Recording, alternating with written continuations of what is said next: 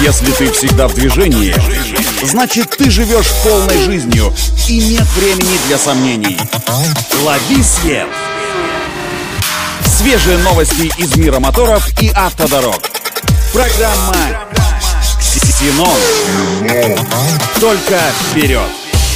Это автоновости для тех, кто всегда в движении. С вами Александр Барский. Стартуем. Компания Peugeot запатентовала в России внешность хэтчбека 2008 актуального поколения, вышедшего на европейский рынок два года назад. Изображение автомобиля обнаружили в базе Федерального института промышленной собственности. Судя по клыкастым передним фарам и полоске между фонарями, речь идет о последнем и всего лишь вторым по счету поколений Peugeot 208, который с 2019 года продается в Европе и является, кстати сказать, самой популярной моделью бренда на рынке Евросоюза.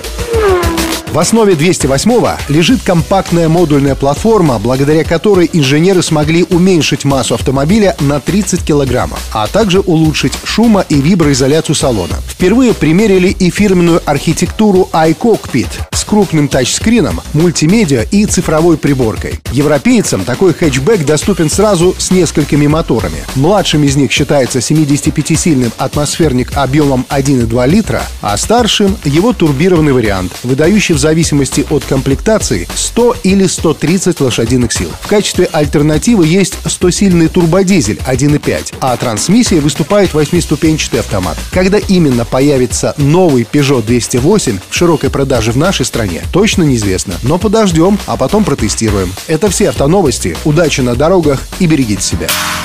Программа «Ксеном». Только вперед!